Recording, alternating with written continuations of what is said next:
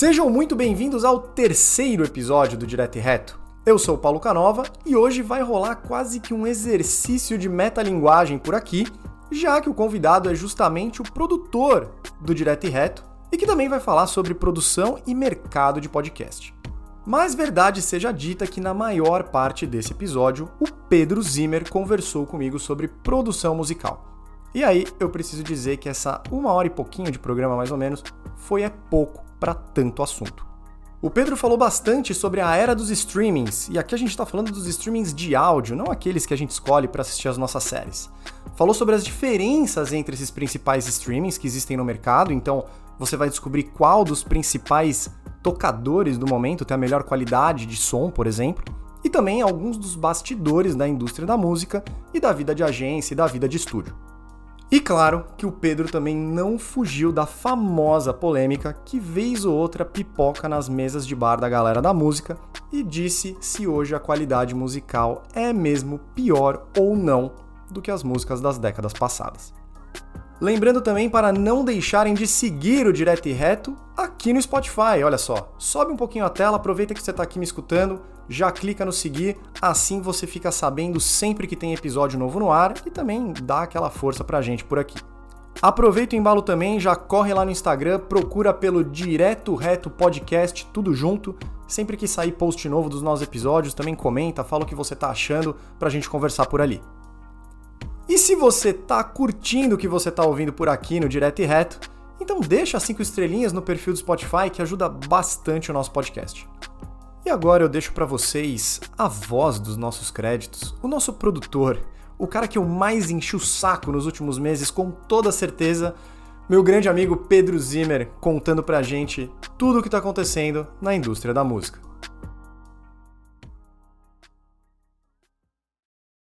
Pedro, Direto e reto, como é que tá a indústria da música, da produção de som, do podcast? Como é que tá esse mundo do áudio hoje?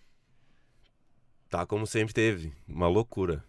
A música é muito legal, cara. Eu gosto muito da obra de arte. A indústria da música ela tá constantemente mudando porque é uma indústria muito nova, né? Se tu for olhar para há quanto tempo que existe música, a indústria de vender música existe há 100 anos, no máximo. Uhum. Uh, antigamente, a gente vendia... A, a, indústria da música começou com a gente vendendo partitura, né? E os grandes artistas que a gente conhece da música, eles estavam vendendo apenas para reis, para duques, para cônsuls e uh, dons, essas coisas. É por isso que o Mozart compunha música e por isso que o Beethoven compunha música depois disso a gente mudou para vender partitura para as pessoas que queriam ouvir música em casa e para querer ouvir música em casa elas tinham que aprender a tocar um instrumento. E aí depois a gente descobriu que a gente podia gravar a música. E desde que a gente está vendendo disco de uma maneira que quase todo mundo pode ter em casa, não faz 100 anos isso ainda. Que foi ali por 1930, 1940 que começou. Então é muito louco porque ela começou faz muito pouco tempo e ela já mudou muito, muito rápido. O método que a gente vende música mudou muito e vai mudar ainda mais. Não é como há 100 anos atrás a gente começou a vender carro, mas hoje a gente ainda compra carro do mesmo jeito. Sim. Que é descobrir o carro que a gente quer, compra o carro e é isso, né? Às vezes a gente pode até comprar o carro pela internet, que é uma coisa... Mas ainda é mais ou menos a mesma coisa, a única diferença é que em vez de estar falando com o cara na tua frente, tu tá falando com a tela do teu computador. Mas ainda assim tu tá comprando um carro a música hoje já não é mais assim, tu não compra mais música, né? Antigamente tu comprava música. Mas legal que você falou de internet agora, porque quando eu te fiz essa pergunta inicial, eu não imaginava que você ia dar todo esse contexto histórico, mas a gente está vivendo um momento desse mercado nos últimos, talvez, 15 anos, em que mudou muito. Que aí Sim. entrou a internet, a Apple em algum momento ela revolucionou a forma como a gente consumia música, ou se não foi ela, ela levou boa parte da fama também. Mas fato é que hoje está extremamente mais acessível, até muito mais do que quando você comentou aí que a gente começou a vender disco. Como é que foi, foram esses últimos anos de transformação, onde tudo se digitalizou? Como é que a indústria da música acompanhou toda essa movimentação? Essa é uma pergunta bastante existem muitas respostas porque a indústria da música é muito diferente. Existem vários níveis da indústria da música.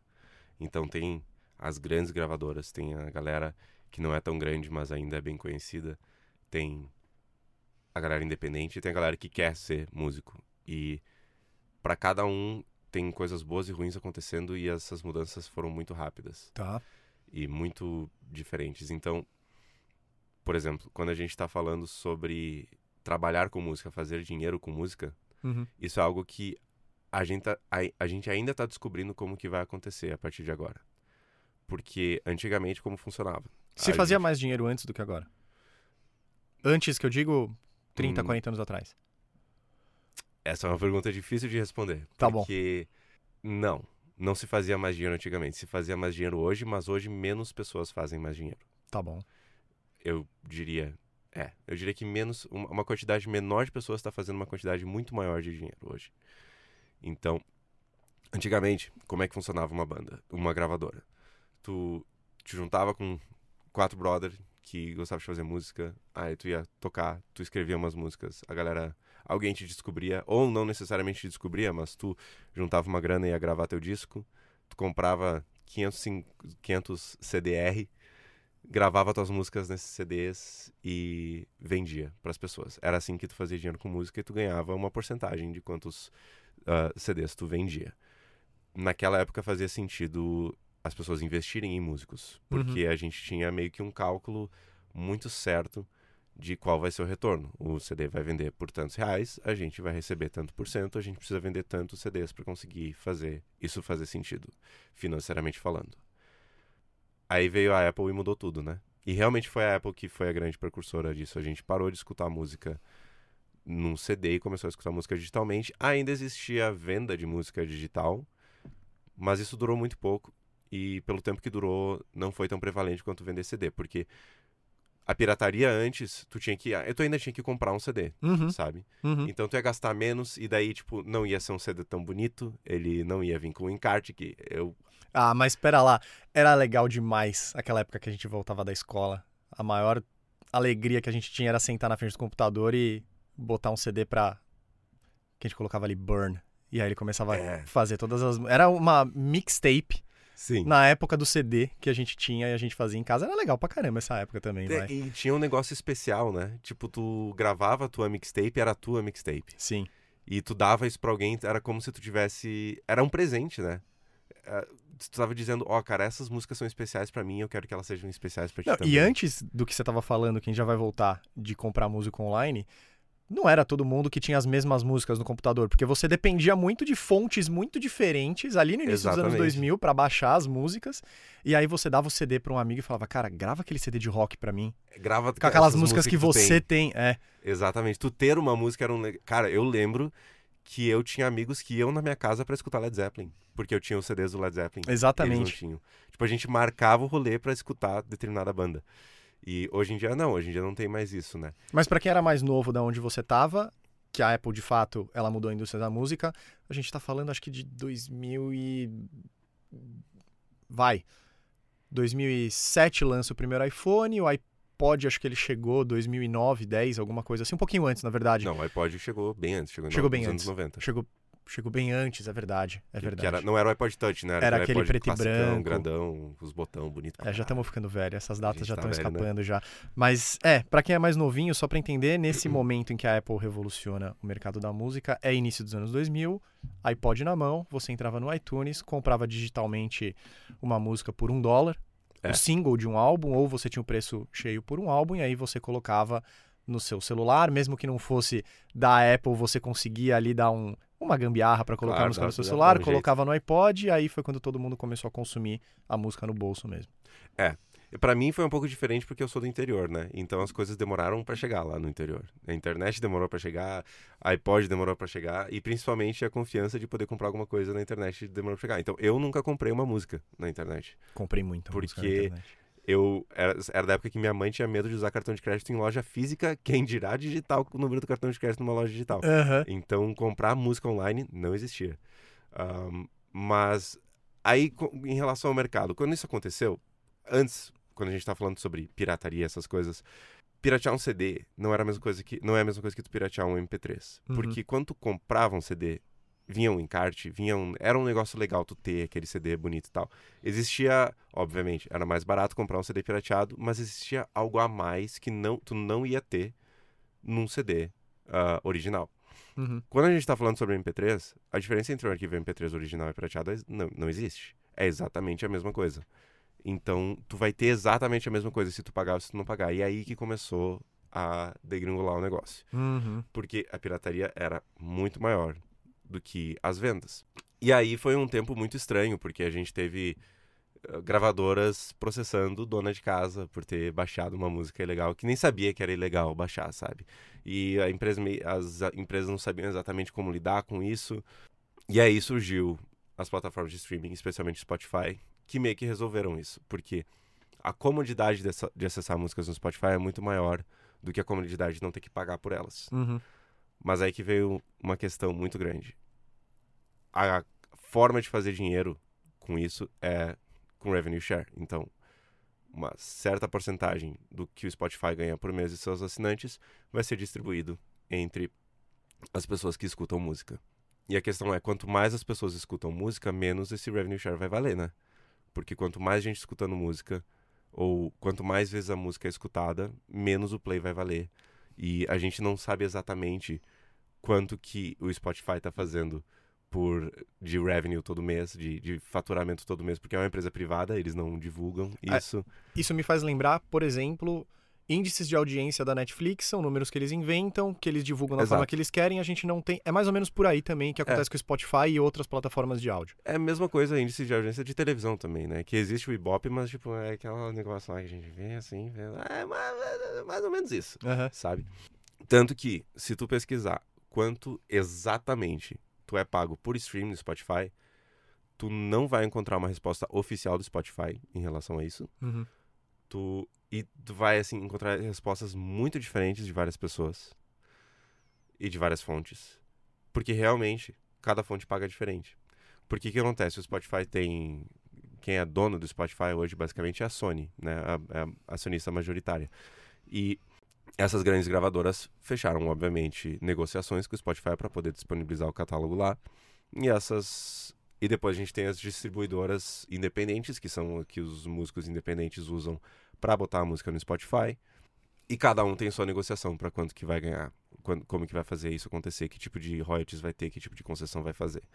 Então não é um contrato engessado onde todos os artistas que estão no Spotify vão ganhar da mesma forma o mesmo montante. Isso pode ser negociado individualmente, caso a caso. Ah, na teoria, a gente, é que tá, não existe transparência nenhuma nesse processo. Nenhuma. Tanto que existem outras plataformas, tipo Tidal, a Apple Podcast, que pagam mais que o Spotify. O Tidal, inclusive, é uma plataforma muito mais voltada para o artista, porque o dono é o Jay-Z, ele queria fazer uma coisa para artistas. Mas acontece que é um bicho muito grande de se, de se brigar, né? Uh, tanto a Taylor Swift, a Beyoncé, o Jay-Z tentaram brigar com o Spotify e não conseguiram. Então, a gente tá falando da Taylor Swift, do Jay-Z, da Beyoncé. Sim, então, exato. Assim, três monstros da música. Se três monstros da música olharam e disseram quer saber, minha música não vai mais estar tá aí. E o Spotify olhou e disse, foda-se. Então, não existe negociação. Existe negociação, mas daquele jeito. E não existe tra transparência nenhuma. Então, o mercado da música hoje está muito estranho. Antigamente uhum. era muito mais. Não fácil de se fazer dinheiro, porque era muito mais difícil de se fazer música e de se lançar música. Hoje em dia é muito mais fácil fazer isso. Mas era muito mais simples. A gente sabia muito mais como que era, era muito mais direto. Eu faço meu CD, eu vendo meu CD, eu, eu ganho dinheiro por ter vendido meu CD. Hoje, tu manda tua música pro Spotify, e aí tem diversos tipos de direitos autorais que tu pode cobrar do Spotify. É uma burocracia gigantesca, com pouquíssima transparência, e tu nunca vai poder dizer exatamente, ok, eu investi tantos mil para fazer essa música, ela vai ter tantos mil plays e eu vou ganhar tantos mil reais. Você tá falando toda hora do Spotify como exemplo? Ou ele pode servir aqui como uma, uma metáfora para todas as outras plataformas de streaming de música também. Porque o Spotify é o maior, né? Uhum. É, o Spotify, assim, não é não é nem como, como Nike e Adidas que dividem o, o market share. Spotify é dono do mercado. Não tem. Não existe competição para o Spotify hoje. Uhum. Uh, existe a Apple Music, existe a Amazon Music, existe o Tidal, sim, Deezer. Aproveitando que você entrou neles, já era uma coisa que eu queria te perguntar. Porque eu acho que as pessoas conhecem muito mais o Spotify, Apple Music, Deezer, o Amazon Music ali em alguma medida, porque ele vem no pacote do Prime, apesar de acho que ninguém usa. Mas existem outras plataformas também, como o Tidal, que você citou, que eu acho que teve gente que ouviu e falou, puta, não entendi nem qual foi esse nome. Uhum. Ele é também uma plataforma de streaming, criada pelo Jay-Z, como você falou, mas voltada para o artista. Eu queria que você explicasse o porquê e se você soubesse também a diferença para as outras plataformas de streaming, né? Eu, mesmo que seja eu, você, você não, que você entende de música pra caramba, mas o consumidor médio, eu vou lá, o que, que eu vou estar tá ganhando de diferente no Apple Music e no Spotify, por exemplo? Ou puta, eu quero ouvir a música da melhor qualidade se eu for pro Tidal. Qual que é a diferença entre essas plataformas de música? Acho que a maneira mais simples de tu poder encarar isso é que é uma diferença parecida entre Netflix, HBO e Amazon Prime, alguma coisa. Só que a Netflix, HBO, Amazon Prime, é como é um mercado que tem muitos mais produtores que detêm direitos. Hoje a Sony é dona de quase tudo da música, uhum. sabe? A Sony é muito, ela é dona de muitas gravadoras grandes, as, as principais. Então ela manda muito mais no mercado do que se tu for olhar a HBO, a produção da HBO, a produção da, da Netflix, eles detêm propriedade intelectual, a Disney detém propriedade intelectual, mas eles não mandam no mercado. Tá. Né? Cada uma é diferente. Assim, a Disney tem tal tipo de filme, a HBO vai ter tal tipo de filme. A Sony tem todo tipo de música. Todo tipo de música. Então ela controla muito mais. Então, não existe nessas plataformas, como a gente vê nas plataformas de streaming de vídeo, uma competição de catálogo. Tá bom. O Spotify tem tudo. O que tu quiser escutar tá no Spotify. Uhum. É muito difícil tu encontrar uma música que não tá no Spotify. E, infelizmente, a gente tá chegando num nível em que se a música não tá no Spotify, ela tá deixando de existir. E é uma coisa que eu tava conversando, inclusive, com alguns amigos hoje. Existem alguns, algumas gravações de alguns artistas famosos, famosos, alguns álbuns, alguns singles que eu deixei de escutar porque eles não estão no Spotify e eu não consigo encontrar eles em nenhum lugar. E eu fico pensando, bah, eu não vou entrar no For Shared pra tentar baixar uh -huh, alguma coisa uh -huh. legal de novo, entendeu? Sim. Então, não existe competição em questão de catálogo. O Spotify tem um catálogo mais completo de todos, aquele negócio que eu comentei antes. Se algum artista decidir sair do Spotify, quem vai perder é o artista no Spotify. Perfeito. Aí, como que essas plataformas elas vão atrair pessoas, clientes, né? Elas, cada uma vai ter... Então, a Apple Music, ela tem a questão de áudio com uma qualidade um pouquinho superior. Ela paga um pouco melhor para o artista, então tem um pouco dessa parte de militância. Eles falam que pagam melhor para o artista, né? Embora não seja tão, um, tão transparente também existe esses motivos para tu ir para para Apple. Já o Tidal... Mas essa, essa melhora na qualidade do áudio, ela é tão perceptível ao ponto de valer a pena a troca? Para um, um ouvinte normal, que não vai entender tecnicidade de música? Uh, sim. Tu não vai dizer que é melhor ou pior. Porque tu vai escutar e tu não vai sentir a diferença. Tá. Mas música é muito mais do que aquilo que tu consegue identificar e racionalizar. Aí a gente já tá entrando no lado muito artístico da música, né? Inclusive a MP3 é uma coisa muito do caralho. E o, o, cara que inventou a MP3, meu, é o cara mais genial do planeta. É o mesmo cara que inventou o JPEG. Tipo, MP3 e JPEG são duas coisas que são as a, real, eu acho, são as maiores invenções da humanidade. Porque eles partem de uma quase uma ilusão cognitiva para tu achar que tu tá escutando tudo e tu não tá escutando tudo de verdade, mas teu cérebro acredita que acha para poder cortar pedaços do arquivo e diminuir o tamanho do arquivo. Porque o MP3 ele consegue condensar de uma forma onde você tem uma perda muito mínima de, de qualidade. Exato. O MP3 ele corta algumas frequências e junta algumas samples, algumas frequências, algumas coisas. Uh, eu, enfim, posso entrar no lado técnico do áudio, mas daí eu já acho que eu já tô ficando um pouco nerd demais. E a mesma coisa que o JPEG faz. O JPEG quase usa uma ilusão de ótica pra gente ver o que a gente tá vendo, sabe? Então, é genial. Então, tu não vai notar, a, racionalmente, a maioria das pessoas não vão notar a diferença. Uhum. Mas a música não é só racional, a música é emocional. A música mexe com a gente de uma maneira que a gente não sabe explicar. Sim. Por isso que música é música. Sim. Eu acredito de verdade que essa qualidade superior, essa quantidade maior de informação que o nosso cérebro vai processar, essa uh, especificidade que vai ter, vai fazer uma diferença no final. Seja ela em cansar menos os teus ouvidos, até fazer tu sentir a música de um jeito diferente. Mas honestamente, cara, se tu tiver um fone de ouvido bom e tu escolher treinar, tu vai, eventualmente, tu vai conseguir identificar, racionalmente, tu vai conseguir identificar a diferença. No Tidal, muito mais. No Tidal e na, Apple Music é basicamente a mesma coisa. Não, tá. Mas não o. Tidal é bem caro, uma vez que eu fui atrás para ver. Sim. É bem caro. É, o, o Tidal é mais caro e é justamente a proposta deles. Aquilo que a gente estava falando, cada um tem a sua proposta, né? O Tidal é um. um ele que começou com, com, a, com streaming hi-fi, que é streaming com qualidade superior, que é qualidade exatamente igual a CD. Que o Spotify tem qualidade menor que CD. Antigamente, que a gente comprava CD, uhum. o Spotify tem menor qualidade que isso. O Tidal tem qualidade maior que isso. O Spotify está vindo agora com a, com a possibilidade de ter qualidade maior, mas ainda não foi lançado, se não me engano. Enquanto a gente está gravando esse podcast, pelo menos eu não vi o lançamento. Mas o, Spot, o Tidal te dá qualidade exatamente igual ao CD. E aí eles têm outras coisas, eles têm produção de conteúdo própria, tem alguns vídeos, afim. Ah, o hub de conteúdo que eles montaram ali, inclusive uma coisa que me fez faz um tempo já, mas quando eu fiquei entre ficar no Apple Music ou no Spotify, você tem um hub ali no mesmo aplicativo, todos os podcasts ali no mesmo lugar também. Sim parece besteira. Ah, não quero ficar com dois, quero ficar com. Mas faz uma baita diferença quando você tem ali um, um aplicativo. Aí a gente vai entrar também aqui em user experience, na área de UX, mas isso faz toda a diferença também na hora que você está consumindo um negócio no mobile, ali no celular na mão, né? Sim. Meu, e quer saber uma coisa? Agora tu, tu falou de podcast, é uma, veio um pensamento na minha cabeça que é assustador, mas é muito louco. Que o Spotify, quando o assunto é um músico querendo sair da plataforma, o Spotify olha e fala, tchau e benção, caguei. Ah, aconteceram vários recentemente. Vários recentemente. É tipo, tu quer ganhar mais dinheiro aqui? Boa sorte, mano. Falou, valeu. Vai para outra plataforma. Estou cagando para você. Agora, a quantidade de dinheiro que o Spotify tá queimando para trazer podcasts exclusivos para a plataforma a Alô, Spotify. Se quiser vir patrocinar aqui, estamos abertos. Ó. É, inclusive, eles estão fazendo isso aqui no Brasil também.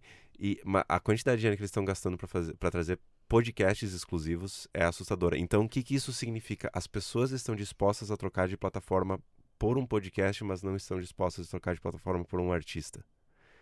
É muito louco isso. Então, eu não sei dizer porquê, não sei dizer como isso funciona, mas se os executivos decidiram gastar dinheiro dessa forma, é porque funciona, tá funcionando financeiramente, né? Eu me sinto cada vez mais velho que eu falo agora, nessa era digital, mas. Agora, nessa época. Mas é verdade que esses últimos 10, 15 anos influenciaram demais o mercado aqui. Especificamente, a gente está falando de música, mas a gente está vendo aí greve de roteiristas, greve de atores. Então, as consequências do tal do mundo digital de 10, 15 anos atrás, elas de fato estão se desdobrando agora. A gente está vendo uhum. o, o, os desdobramentos todos do que foi esse impacto dessas transformações todas dessa última década. Dentro da música, a gente está começando a perceber alguns movimentos, principalmente da pandemia para cá, de que a música ela tem que servir muito para um objetivo de grudar a pessoa no celular. Então a música ela tem que servir para um Reels, ela tem que servir para um vídeo do TikTok. É, toda a produção musical ela mudou a ponto de você ter ali um corte de 30 segundos para poder fazer as pessoas engajarem com o artista em 30 segundos ali dentro do, do TikTok. Ok, eu acho que a gente consegue entender que existe espaço comercial porque o mundo vai mudando, a gente tem que se adaptar e tem que entender onde é que o consumidor tá para chegar lá. Ponto de vista artístico, ponto de vista de produção, como é que tá sendo para a indústria da música ter que encarar agora é, vamos produzir para fazer reels no Instagram e não para fazer um produto artístico de verdade. Quando é, o assunto é esse, eu acho que eu tenho uma opinião que pode ofender muitos artistas. Que eu relutei para aceitar ela também, porque ela fere diretamente no que a gente acredita que é importante como artista. Uhum. Porque para mim música é tudo. Para mim, eu vivo para a música. Eu faço tudo para música. Eu trabalho em outras coisas para mim poder ter dinheiro e gastar instrumento sabe? Tipo, a, a música é a coisa principal da minha vida. Eu, a música é o, o, motivo. Mas se a gente olhar tanto no passado, como hoje, como no futuro, a música nunca foi o principal e nunca vai ser o principal. A música é extremamente importante, mas a música nunca foi o motivo. Ela sempre foi um catalisador ou um potencializador de alguma coisa. por exemplo, essa semana eu fiz um webinar junto com um músico de São Francisco chamado Isaku Kagayama. Ele é profissional em taiko. Taiko é percussão japonesa. Uhum. E ele estava mostrando como que surgiu o taiko e toda a base do, do, do surgimento do, desse, desse instrumento vem de festivais e comemorações religiosas do Japão. Então o instrumento ele surgiu para poder, assim, desde é muito interessante porque tem a parte religiosa do, do instrumento, a parte de as pessoas tocavam porque o instrumento ajudava a sentir alguma coisa que ajudava a ter a experiência espiritual que, a, que as pessoas queriam ter. E por outro lado também existia o instrumento que era utilizado nas embarcações e, e em, em construções também para sinalizar para as pessoas que estavam trabalhando ali quando que elas tinham que ir para frente, para trás, para um lado, para o outro. Então o ritmo que eles tocavam sinalizava o que os trabalhadores precisavam fazer. Uhum. Então o instrumento servia para alguma coisa. E se a gente olhar nas, em outros lugares da história, sempre, obviamente, por motivos religiosos, acho que é o principal motivo para existir música. A, a necessidade de uma divindade é uma coisa muito forte no ser humano e é o que fez. E, e a música faz a gente se conectar com uma divindade, com uma pseudo-divindade, muito mais do que qualquer outra coisa. Por isso que a gente acredita que os artistas que a gente gosta são quase deuses, né? Essa relação é bem interessante. Muito, né? Sim. E a gente pode olhar para outros pontos também, cara. O que eu tava falando, Mozart fazia música para ópera. E a ópera era. A música não era um motivo. A música era um acompanhamento da, do, do, da história que estava sendo contada ali. Ela ajudava a contar a história melhor. O Beethoven fazia música para algum rei, para alguma coisa. A música, as pessoas não iam escutar a música do Beethoven. As pessoas iam lá para ver o rei e o, o cônsul ou o nobre que ia entrar. E a música estava lá para fazer a entrada desse nobre melhor em 1960, quando a gente teve Woodstock, as pessoas lá não estavam lá por causa da música, elas estavam lá por causa do paz e amor. E a música era só um potencializador dessa mensagem de paz e amor. Então a música nunca foi o motivo, eu, na minha cabeça, na, pelo que eu vejo. Uh, um dos melhores tipos de música que eu acho, na minha opinião, hoje em dia, que é um dos que eu mais me identifico e mais me fazem sentir emoções é música para cinema. Uhum. Música trilha, trilha sonora, sonora para mim também. Cara, lindo Tranquilamente. e eu consigo escutar uma trilha sonora sem, sem filme e curtir pra caralho e viajar. Mas ela foi feita para alguma coisa. Ela foi feita para potencializar aquilo. Então, não acho que seja diferente e não acho que seja um problema uh, as pessoas utilizarem música para potencializar um vídeo de, de TikTok. E acho, inclusive, que tem muita gente começando a se interessar alguns, pra, por alguns estilos musicais que nunca tinham ouvido antes, por ter visto um vídeo do TikTok que toca esse tipo de música, sabe? Uhum. Então, não significa. A gente pode olhar pelo lado que isso limita a gente, que a gente tem que fazer o que dá mais like. Mas. Mas da mesma forma, existiam likes no passado. É. Só mudou a plataforma, né? Só mudou a forma de. Exatamente. E assim, ó, isso, isso é uma ilusão. A gente pode seguir, entre aspas, a formulazinha de like do TikTok, que, ah, vou fazer uma música com uma batida que a pessoa vai fazer vídeo dançando. Cara, não necessariamente. Tipo, tu pode fazer isso e pode não dar certo. Eu já fui contratado por empresas, por uh, marcas, que queriam fazer uma trend do TikTok com uma música de, de pra galera dançar. E quando eu vi a estratégia, eu falei, gente, assim, a gente vai. Vocês querem que eu faça, eu faço, porque eu sou produtor musical, eu faço, mas vocês sabem que isso não é garantido, sabe? As pessoas não vão dançar por uma coisa só porque tu tá dizendo para elas dançar por uma coisa. Exato. Às vezes as pessoas vão. Cara, uma das músicas que mais tá performando no TikTok hoje é uma música de piano que mostra que as pessoas estão utilizando para uh, ah, mostrar prédios antigos quando eles vão visitar a Europa, sabe? É um tipo de música que muita gente não entraria em contato se não tivesse isso e está entrando. Então eu não acho que seja limitante e acho que limitações também, daí já é outro assunto, outra outro, outra vírgula que eu estou abrindo aqui. Quando se trata de criatividade, a pior coisa que tu pode ter é liberdade total, na minha opinião. Eu acho que limitações te ajudam a ser mais criativo, porque o cara que é bom no que ele faz, ele é bom a, com, trabalhando com o que ele tem e não tendo, não podendo fazer tudo que, que, que ele quer. Perfeito. Uh, tu conseguir fazer mais com menos Na verdade, a gente pode trocar a palavra limitação que você está usando aqui por adaptação para o que vem de novo. Sim. Ou, mas eu tô falando até mesmo de, de limitações de equipamento, por exemplo. Cara, tem muitas, muitas, muitas pessoas que estão fazendo músicas incríveis, que estão. A Billie Eilish, por exemplo. Claro que a Billie Eilish é, é irmã de um produtor muito foda que produziu ela e eles produziram no quarto, mas o quarto do cara é um estúdio, basicamente. Mas tem muita gente que gravou no quarto que tá se dando super bem na música, apesar dessas limitações. Porque o legal da arte não é tu ter tudo que tu precisa para poder entregar tua visão. O que define se tu é um bom artista ou não é se tu consegue entregar tua visão com o que tu tem disponível. E se o que tu tem disponível é 30 segundos do TikTok, cara, faz esses 30 segundos serem os melhores 30 segundos da vida que a pessoa tá da pessoa que tá ouvindo. Inclusive na Netflix tem uma entrevista com o David Letterman, da Billie Eilish e com o irmão dela e mostra o quarto deles, mostra o processo de criação deles.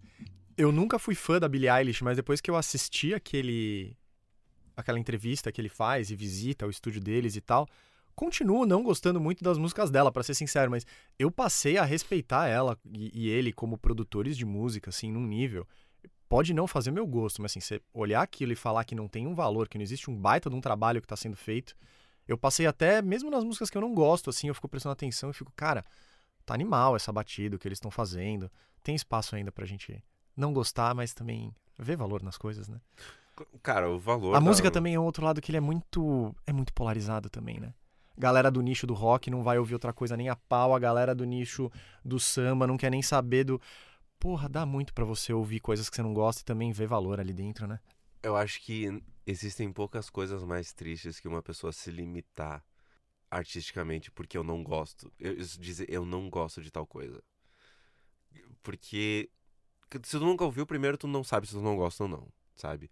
Uh, existem bandas. Eu sou adoro rock. Rock é o meu, meu estilo musical favorito. Mas existem bandas de rock que eu não suporto. Se eu tivesse começado a ouvir rock por aquelas bandas de rock, era capaz de eu ter dito, bah, eu não gosto de rock.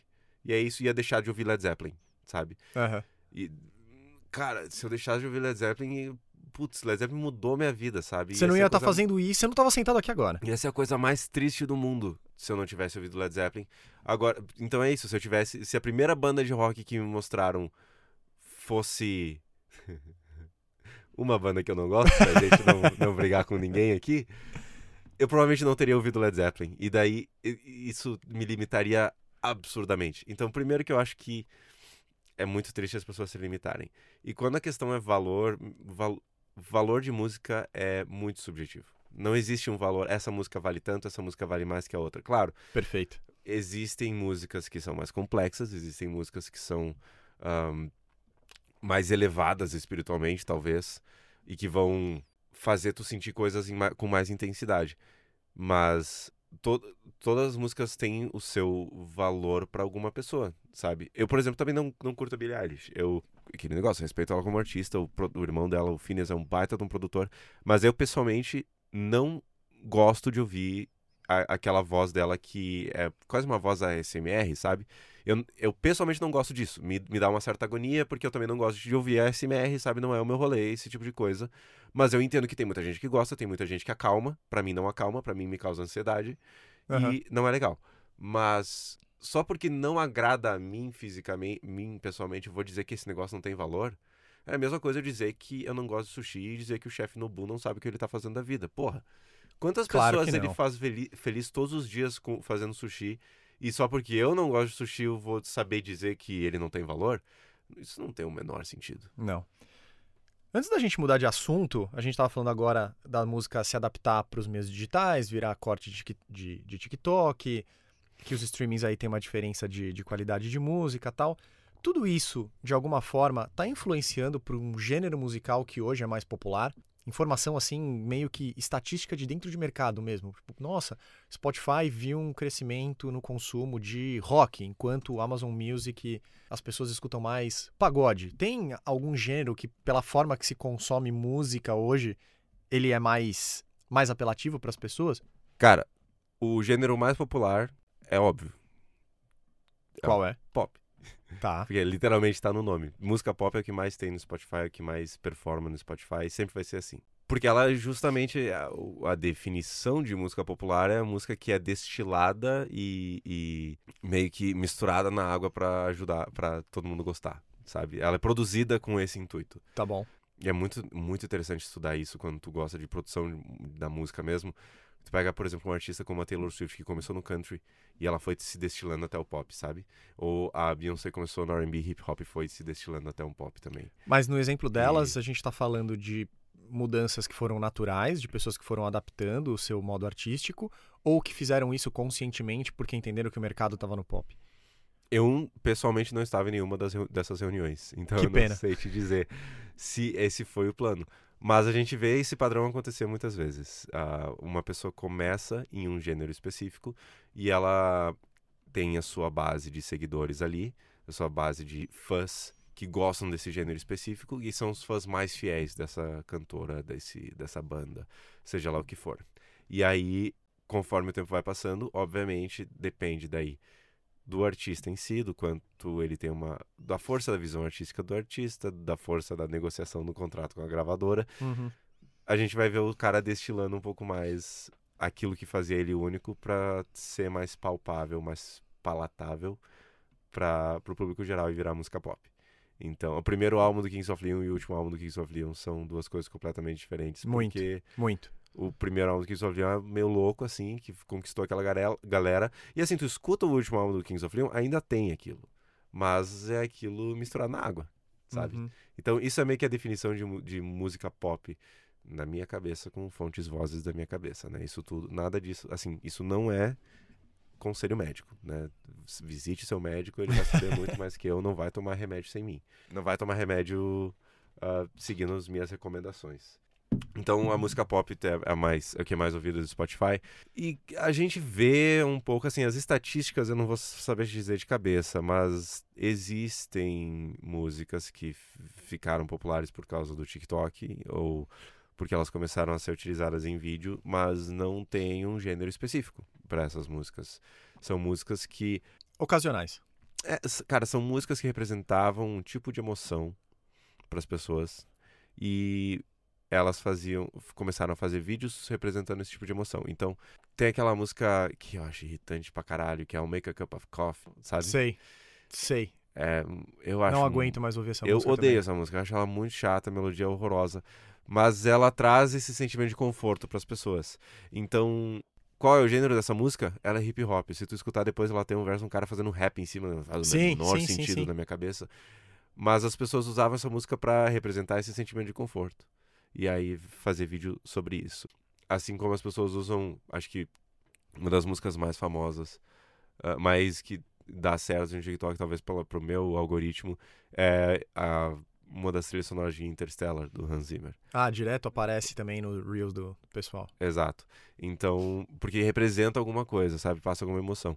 Então, se vai performar ou não, o gênero não importa. O que importa é se tu tá representando uma emoção bem e se a maioria das pessoas que escutar essa música vão sentir essa emoção que tu tá querendo representar. Isso que vai definir se tua música é boa ou ruim. O que teve de música dos anos 80 que voltou por causa é... de Stranger Things, por causa de tantos filmes que saíram, que estavam sendo adaptados na década de 80. Teve uma onda de década de 80 agora. Muito. O último filme do Thor também trouxe um monte de música da década de 80. Guardiões da Galáxia tá aí há anos trazendo música da década de 80. Também tem um.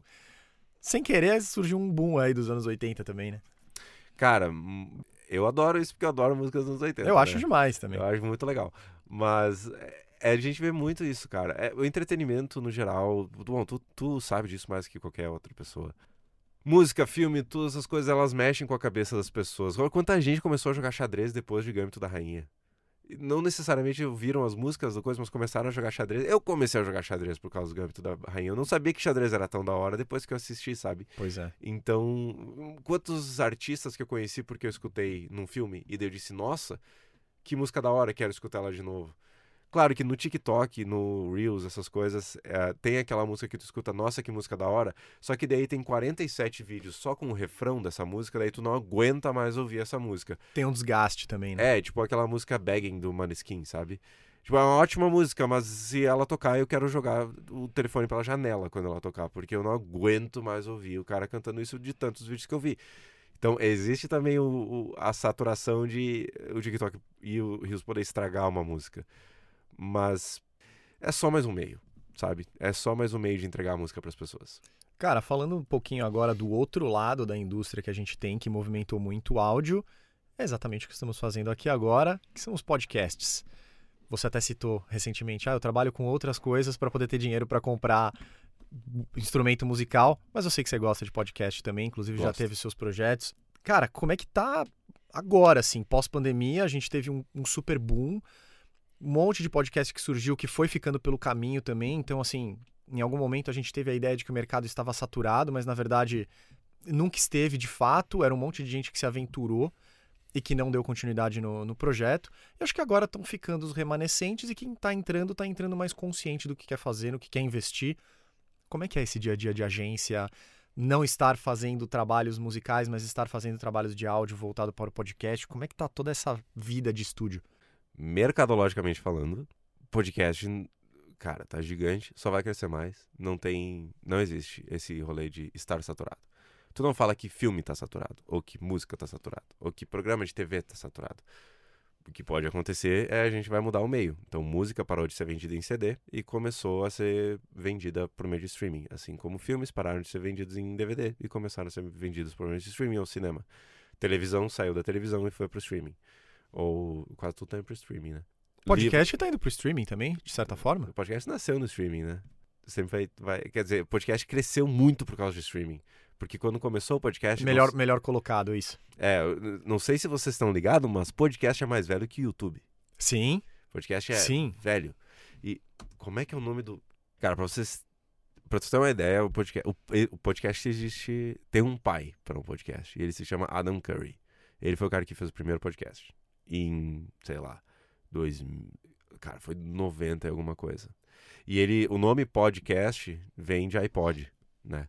porque ele queria ele juntou as palavras broadcast que é transmissão uhum. e o pod de, pod de iPod por isso que é podcast esse cara começou a lançar e era horrível meu para tu escutar aquele negócio tu tinha que entrar no site dele daí tu tinha que baixar o arquivo de áudio daí depois o arquivo de áudio tu baixava tu tinha que mandar por um cabo USB era uma época da internet que não tinha o, o, buffering de você clicar e ouvir não. o play na hora, no momento tu que você que baixar você tudo. tem que baixar o arquivo. Daí tu baixava, daí do teu computador tu tinha que passar pro teu iPod, daí tu podia dizer que tu tinha um podcast para ouvir.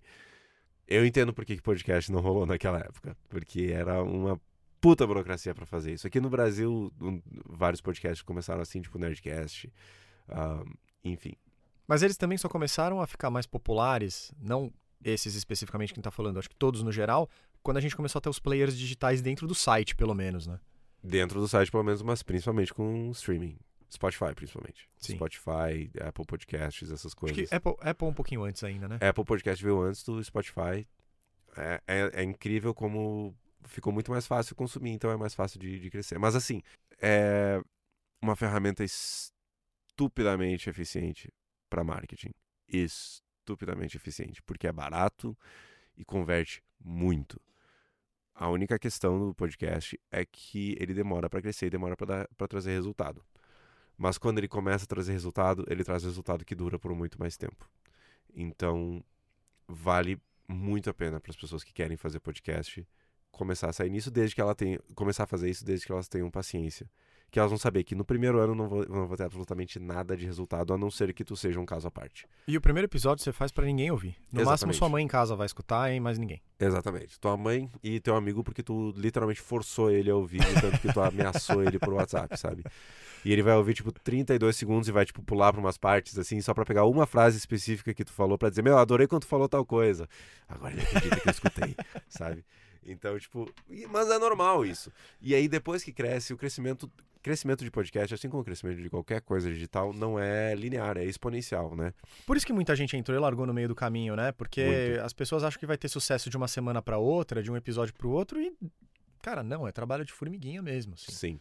E isso inclusive para criadores que já têm seguidores pra caramba nas redes, assim.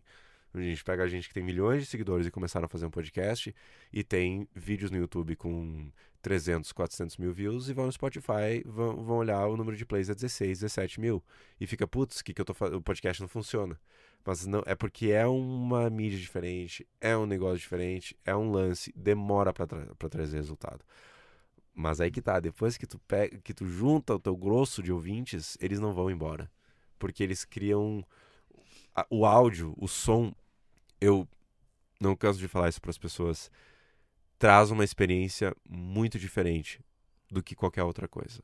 As pessoas têm uma reação muito mais emocional com áudio Sim. do que com qualquer outro meio, qualquer outro. É corpo. esse ponto especificamente que você está falando que me fascina no áudio, no podcast, no rádio, que eu gosto de escutar até hoje. É, é por isso. Exatamente.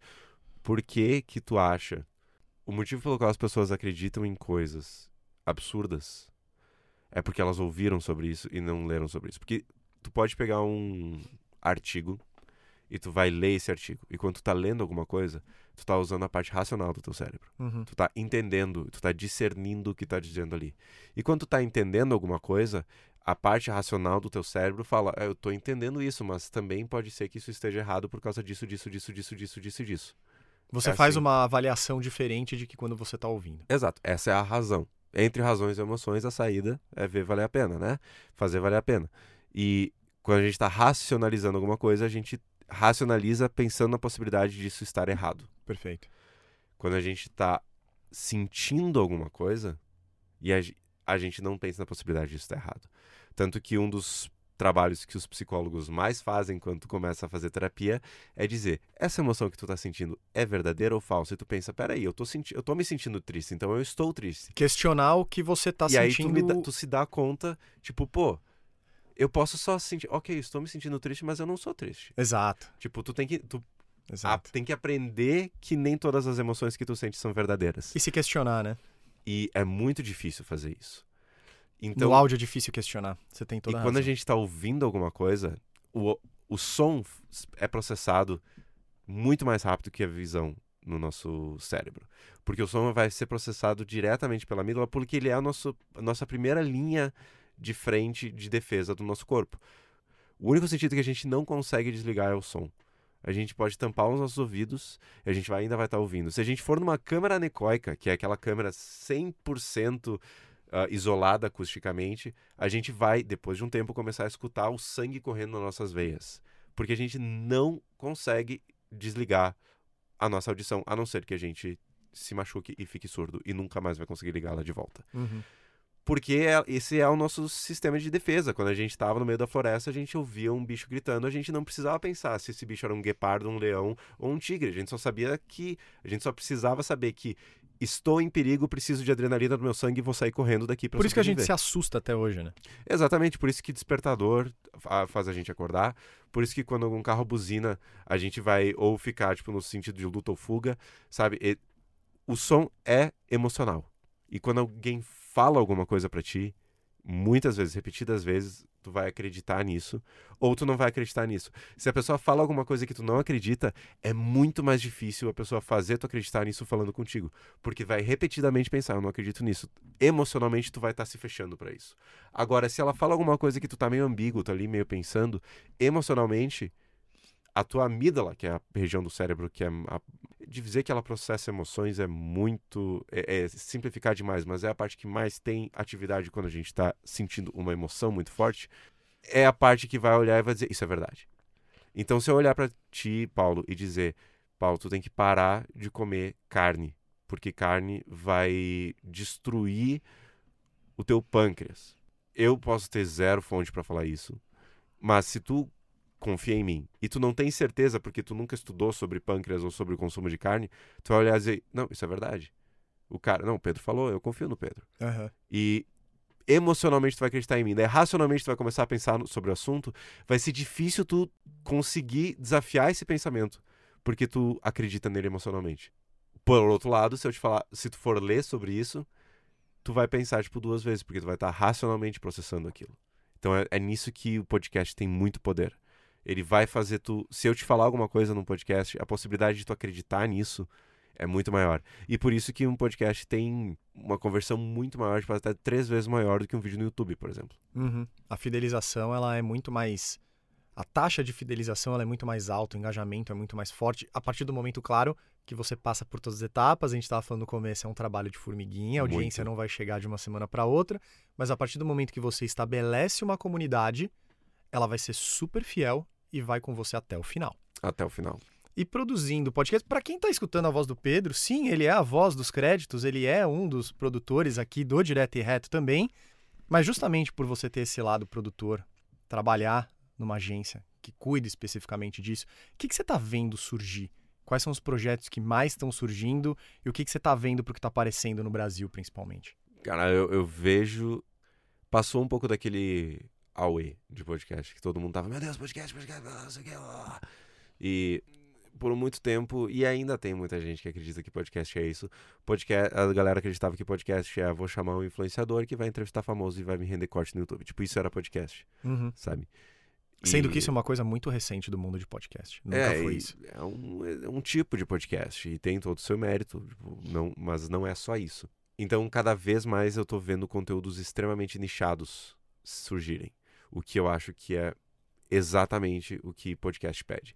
Então, por exemplo, tem alguns podcasts aqui na, na agência que gravam que, por exemplo, é um grupo de mães que gosta de viajar e tá falando sobre viajar com os filhos. O podcast é sobre viajar com os filhos. Ou um podcast que são duas mães de gato falando sobre ter gato. E aí é um podcast que traz especialistas de gato e falam sobre história de gato, pra gente que gosta de gato pra caramba, sabe? Ou podcasts muito específicos.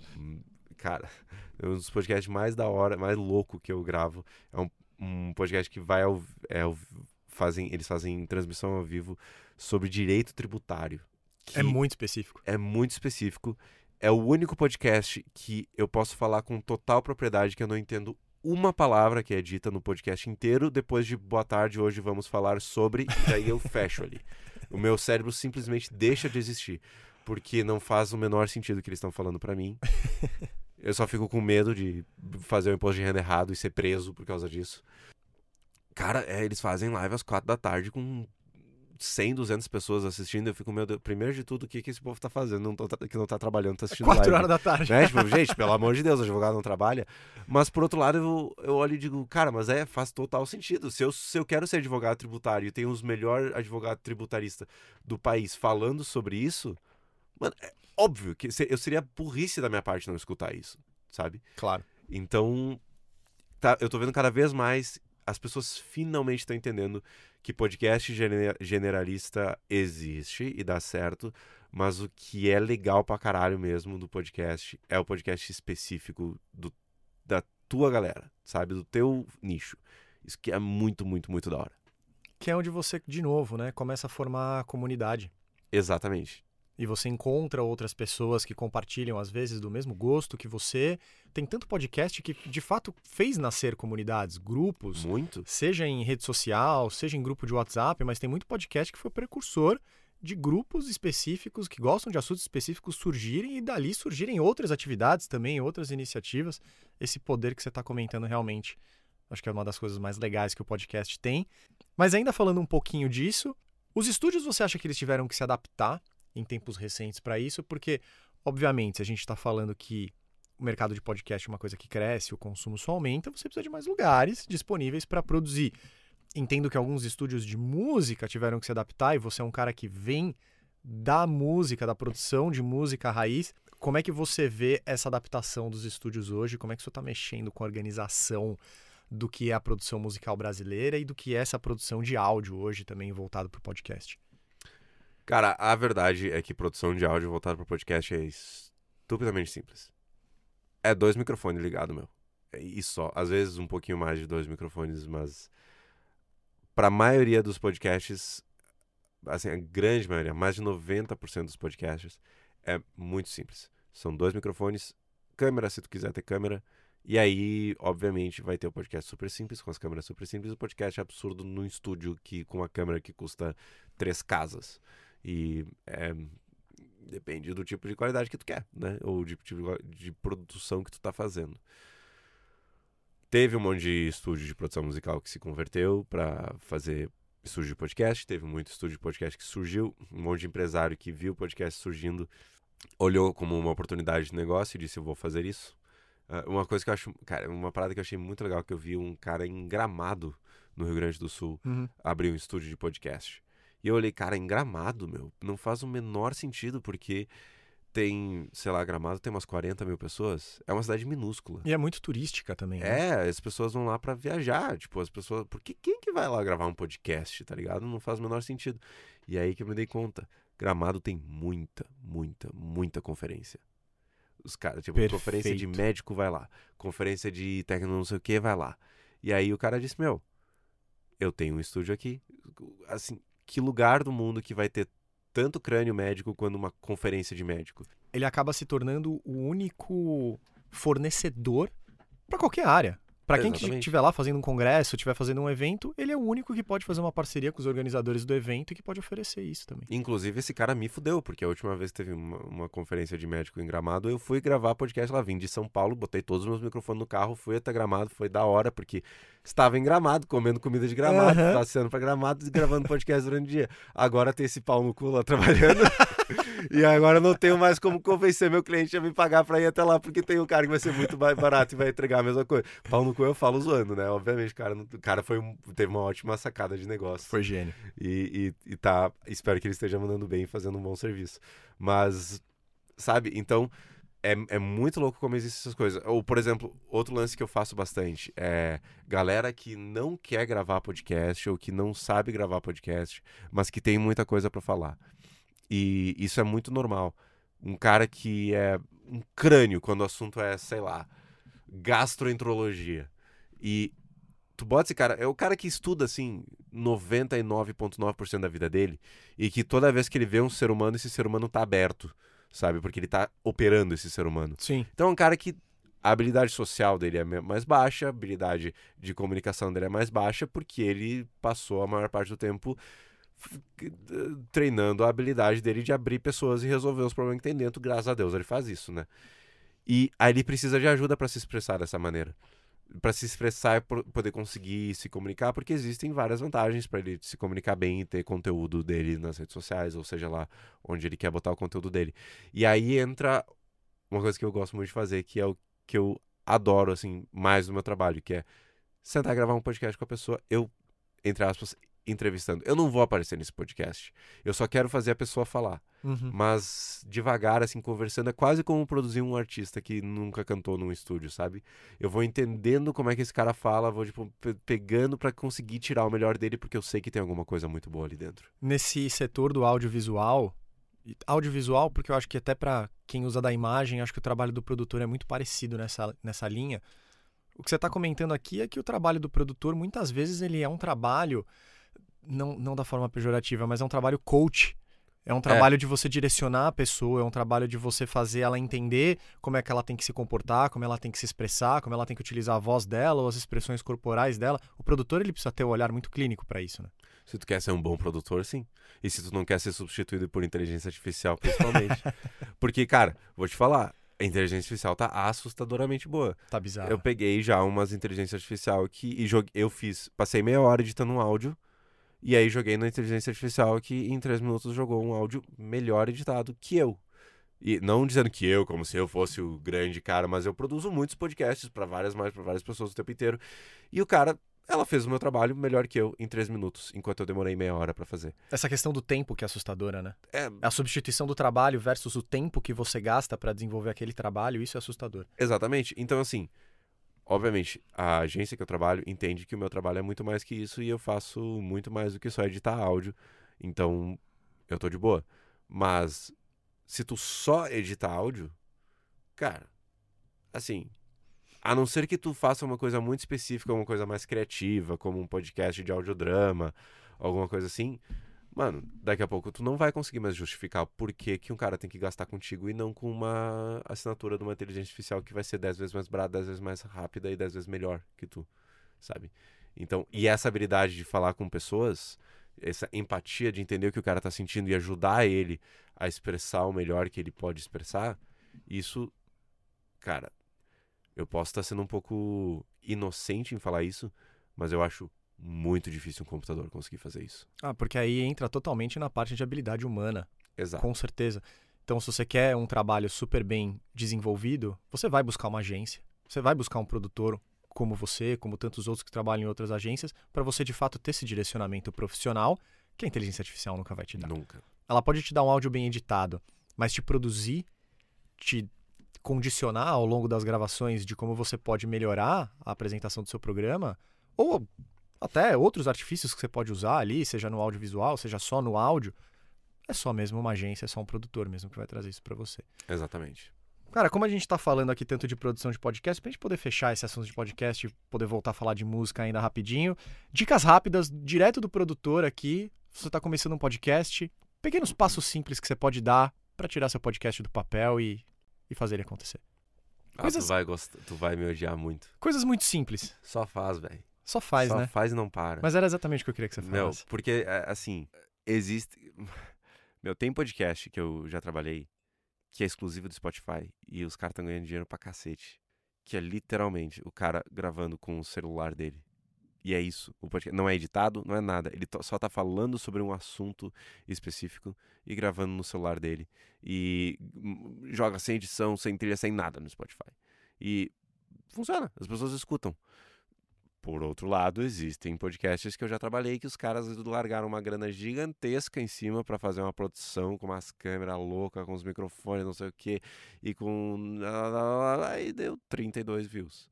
Então, tu não pode fazer pensando no resultado, tu tem que fazer porque tu gosta, porque tu tá pensando no processo. Se tu tem algo a dizer, tu vai fazer um podcast. Se tu não tem Perfeito. algo a dizer, tu tem algo a ouvir, talvez tu quer fazer um podcast entrevistando pessoas que têm algo a dizer, tu tem que ser naturalmente curioso. Mas o lance é, cara, tu tem que só fazer, achar o que tu acha interessante e não parar, nunca. Não para, só não para. Tipo, continua fazendo até dar certo e se demorar cinco anos pra dar certo, tudo bem, mas só não para. É esse o negócio. Eu o maior queria- erro que, as pessoas- que os podcasts fazem hoje em dia é parar. Eu queria que você falasse exatamente isso. Só faz, porque recentemente eu também passei por um por um curso de produção, acompanho o mercado pra caramba, e o que você escuta da galera que já tá há muito tempo nesse mercado é justamente isso. Cara, vai e faz. Só começa a gravar. Que também você muito vai aprender no processo de gravação. E você só vai entender o que você precisa mudar gravando e fazendo ele acontecer. Antes da gente finalizar, queria voltar a falar de música rapidinho. E aí acho que vai ser um papo muito mais do Pedro músico lá do pessoal do que o Pedro profissional. Mas se tem uma coisa que eu percebo hoje em algumas rodas de conversa é que existe um saudosismo, existe um purismo pra galera que gosta de música, que faz coleção de, de disco, de CD, que tem ainda as, as tapes antigas da década de 80. Essa galera costuma falar que hoje a qualidade da música caiu. Hum. Eu queria entender de você se a qualidade da música de fato caiu ou se isso é puramente gente saudosista que sente falta da época de comprar o CD, colocar no aparelho, escutar a sua música. Como é que você vê isso? Cara, música boa e música ruim não é exclusividade de tempo nenhum. Música boa e música ruim existe absol... Na época de Mozart a gente tinha o Salieri, né? Então, música ruim existia até naquela época, sem querer ofender o falecido Salieri, mas, pô, cara, desculpa aí, tu era uma bosta. então, tipo assim, mano, assim, é, nos anos 80 tinha música horrível, sabe? Assim como nos anos 90 tinha música horrível, nos anos se- 60 tinha música horrível, nos anos 30 tinha música horrível. Então, música ruim não é exclusividade da nossa época. A gente não, não pode achar que a gente é especial nesse sentido. Eu te fiz essa pergunta porque o grande argumento da galera que diz que hoje a qualidade da música é supostamente inferior é porque antigamente era muito mais difícil você se tornar um artista de sucesso.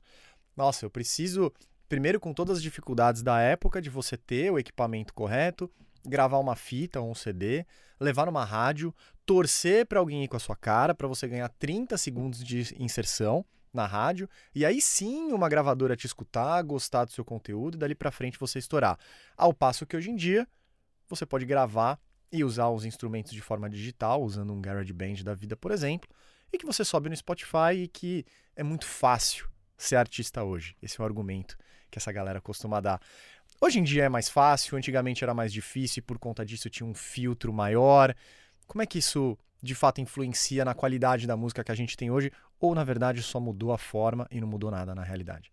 Cara, assim, eu penso justamente o contrário disso. Porque, estatisticamente falando, quanto mais música a gente faz, mais a, maior a possibilidade da gente ter uma música boa ali no meio, né? A gente sabe que música é subjetiva. Então, se algo é bom ou ruim, vai depender do gosto da pessoa. E antigamente a gente precisava ter uma gravadora que ia investir para fazer o teu disco e a gente precisava que alguém fiz, tomasse essa decisão. Essa pessoa tomando essa decisão não é uma garantia de que a música vai ser boa. Porque os caras de gravadora erram. Então eles vão escutar músicas no rádio, vão achar que elas têm potencial e vão investir dinheiro em algo que vai ser ruim. Porque é humano isso. A facilidade de fazer música hoje, na minha opinião, vai aumentar a quantidade de música ruim? Óbvio, porque aumentou a quantidade de música no geral.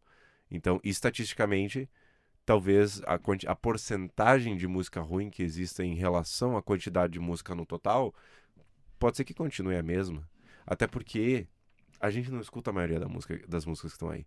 Mas 90% das músicas que são lançadas no Spotify tem menos de mil plays, cara. É impossível também de acompanhar tudo. Né? É muita música. É muita música. Então, assim, sim, é difícil. E, e, acho que, como hoje é muito mais acessível fazer música do que antigamente, gravar uma música do que antigamente, a possibilidade de fazer música boa só aumenta. Eu, eu vejo um exemplo claro disso com uma startup que eu trabalho. Eu trabalho numa startup chamada Musiversal. E o que a gente faz é, a gente tem músicos remotos de sessão para produtores musicais. Então o cara é produtor musical, ele tá ajudando o cliente dele e o cliente dele é cantor. E ele tá fazendo uma música. E esse cara precisa de uma guitarra nessa música. E o produtor musical não toca guitarra tão bem, ou toca um estilo diferente. Esse cantor não toca uh, guitarra também. Eles precisam de um guitarrista para essa música. Só porque o cara não toca guitarra significa que ele merece uma música sem guitarra? Óbvio que não. A gente quer fazer uma música boa, a gente quer fazer uma música legal. Então, eles, a gente tem esse site que a, o cara pode ir lá e pode selecionar um guitarrista e gravar com esse guitarrista 100% online, com uma qualidade incrível e com um preço extremamente competitivo. Uhum. Tipo, extremamente competitivo. E pelo outro lado, como é remoto, a gente está dando oportunidade para músicos que nunca teriam oportunidade de fazer isso, porque eles não estão em Nova York, eles não estão em Los Angeles, eles não estão em São Paulo. Eles têm... Pô, a gente tem músico no interior da Ucrânia hoje, cara.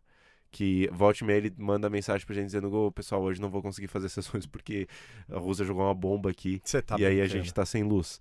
Mas aí que tá, cara. Esse cara é um músico incrível. E não necessariamente ele tá num grande centro com um monte de estúdio à disposição. Exato. Tipo, ele é um músico incrível ele é um músico que sabe muito bem o que ele está fazendo e ele pode adicionar e fazer músicas ótimas. E a tecnologia, a, entre aspas, facilidade de fazer música de hoje, só torna maior a possibilidade de a gente ter música boa, porque esse cara pode se envolver com um cara do Uzbequistão ou um cara da Argentina ou um cara do Canadá que precisa de alguém para tocar guitarra na música dele e ele tá lá para fazer isso, sabe? Perfeito. Então, meu, não.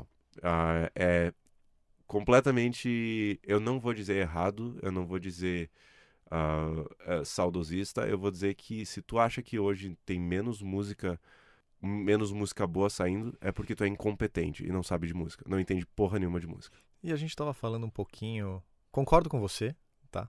Mas a gente falou um pouquinho antes do também no da, da galera que é muito nichada, galera do rock não se mistura com a galera do pagode, que a galera do samba não se mistura com a galera do, do hip hop, que a galera do hip hop, por sua vez, é essa mesma galera. Né? Esses saudosistas, Sim. essa mesma galera com a visão fechada para uma única coisa que não está acompanhando. Porque, em outras palavras, o que você disse é a internet, os meios digitais chegaram para democratizar o acesso. E, puta, ótimo exemplo que você deu. O cara no interior da Ucrânia que está passando por tudo que está passando, é um grande músico, ele pode colaborar em grandes projetos hoje, independente de onde ele está. Então, você não conseguir ver a beleza que isso traz e o que isso traz de qualidade, traz de novos nomes e, e sai dos grandes centros. Tem gente boa em todo lugar do mundo, Exatamente. como isso abraça todo tipo de artista que tem por aí. Não tem como falar que é ruim que antes era melhor. O que veio antes tem o seu valor, óbvio, a gente continua reverenciando até hoje, mas descartar tudo que veio a partir de agora também é um grande exagero, né? É, e, cara, se tu não tá achando música boa é porque tu não tá procurando o suficiente. Tu tá ouvindo. Se tu, tu tá ouvindo uh, o top 100 do Spotify, vai te fuder, né? Tipo, o top Pois é. 100 do Spotify não, quer, não, não é sinônimo de qualidade. Pode ser que tenha coisa muito boa lá, pode ser que tenha coisa muito ruim lá.